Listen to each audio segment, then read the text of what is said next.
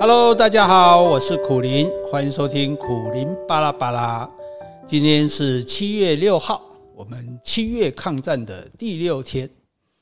嗯，每天讲完话后，请你听的一段音乐，你还喜欢吗？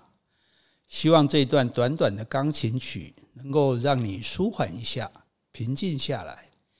毕竟心情平静，就比较不觉得苦乐。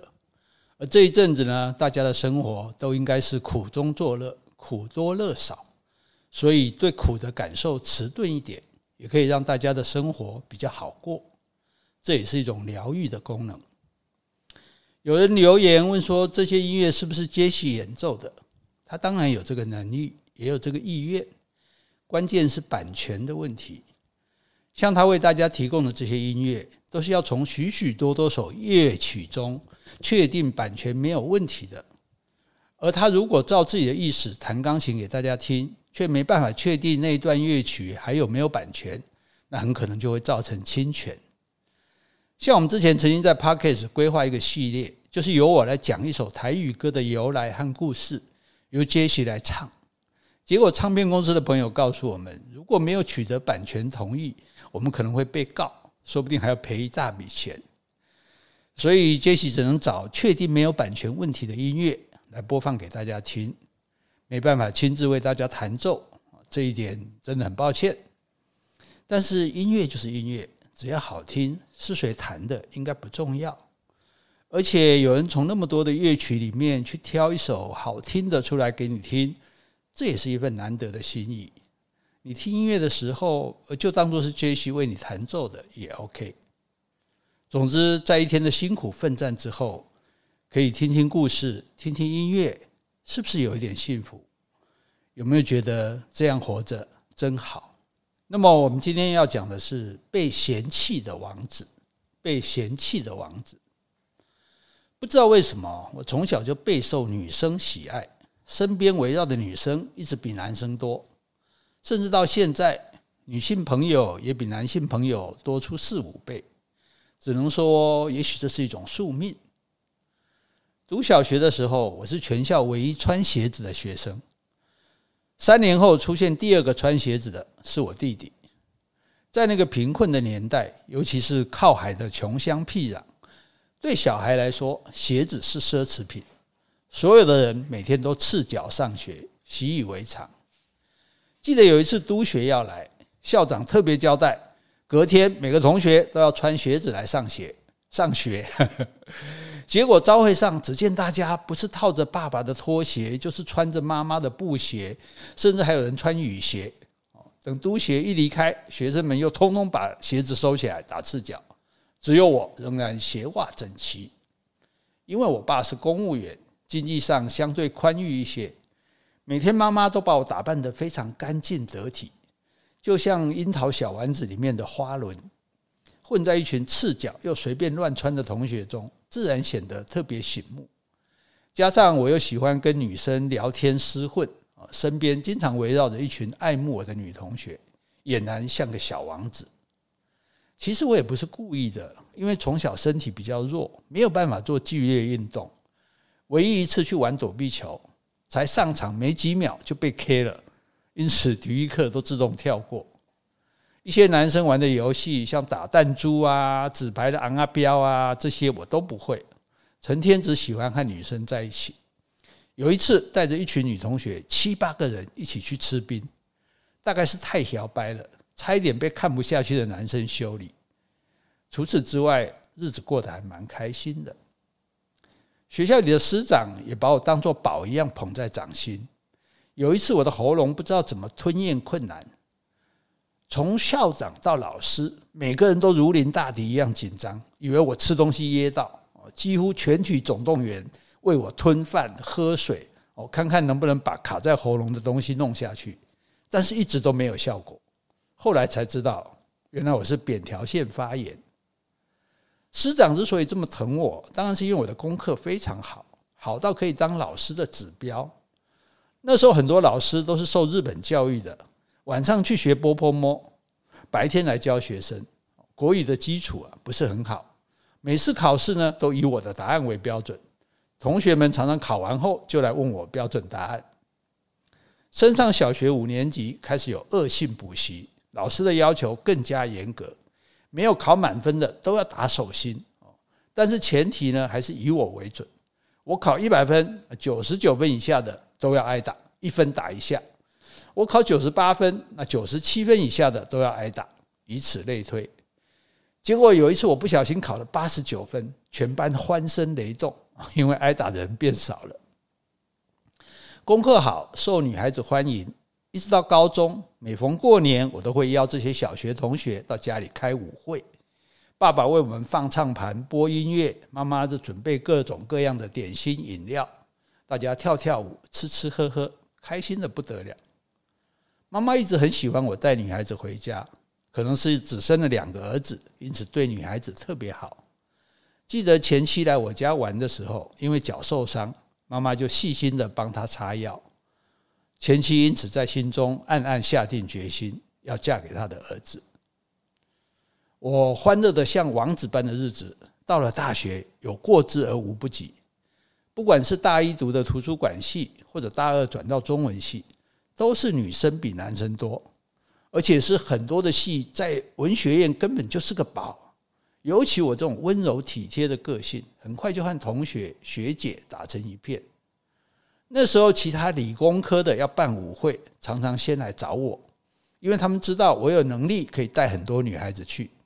有一次，我记得是土木系的舞会，我就号召了十二金钗一起去。到现场之后，我和每个女孩跳完一支舞就闪人了啊，因为我的目的已经达成了。我很小心的和女同学跟学长们保持亲密，但是又不固定的关系，直到大二才和班上一个像小天使一样的女孩谈起恋爱。没想到我王子般如鱼得水的生活，这时候硬生生踢到铁板。第一次去拜访小天使的爸妈，我特地去理发，衬衫的扣子也是扣到最上面一颗，希望看起来像个有为的好青年。小天使的爸爸是老国代，妈妈是老立委，家世非常好。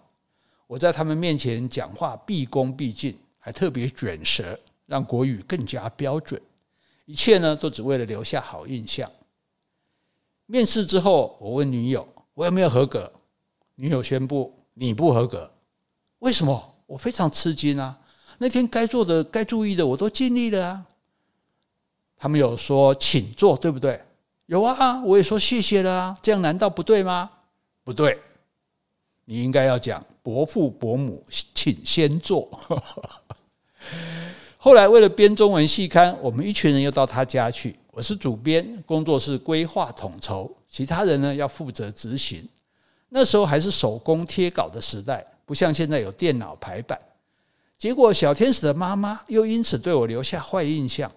她看我只会出一张嘴，在旁边喝茶吹牛，事情都是别人在做。眼看恋情前途不妙，我曾经想过一个计策，想去跟小天使的妈妈谈判。我就说，我和你女儿的事情已经没办法挽回了。如果愿意接受我，你虽然失去一个女儿。却会得到半个儿子，女婿是半子嘛？那如果不接受，那你就什么都没有了。小天使一听啊，连忙摇头：“哦，你这样讲，我妈会去厨房直接拿菜刀来追杀你。”哎，一直以来，王子都是被长辈和同辈喜爱着，从来没有被嫌弃过。这是第一次，我感到家世背景带来的差距，那是很难逾越的鸿沟。我一向知难而退，不喜欢勉强。即使感情也是如此，没有什么非得到不可的。有些人为了爱会克服万难，但是我遇到阻力就不太会用力，这段感情最后也就不了了之。那时候还年轻，大学的恋情啊，当然还不急于什么海誓山盟啊，非亲莫娶啊，非君莫嫁。但是我学会了，爱情不会只是纯粹的互相喜欢，两个人要在一起。其实还有很多变数，来自父母的阻力、社会的压力，都可能让爱情不得不刹车。这是我在恋爱学学到的第一堂课。最后要说的就是：出师未捷，王子也会跌落深渊；出师未捷，王子也会跌落深渊。好，接下来让我们来听一段音乐，短短的。希望你把它听完，最后面还有几句话哦。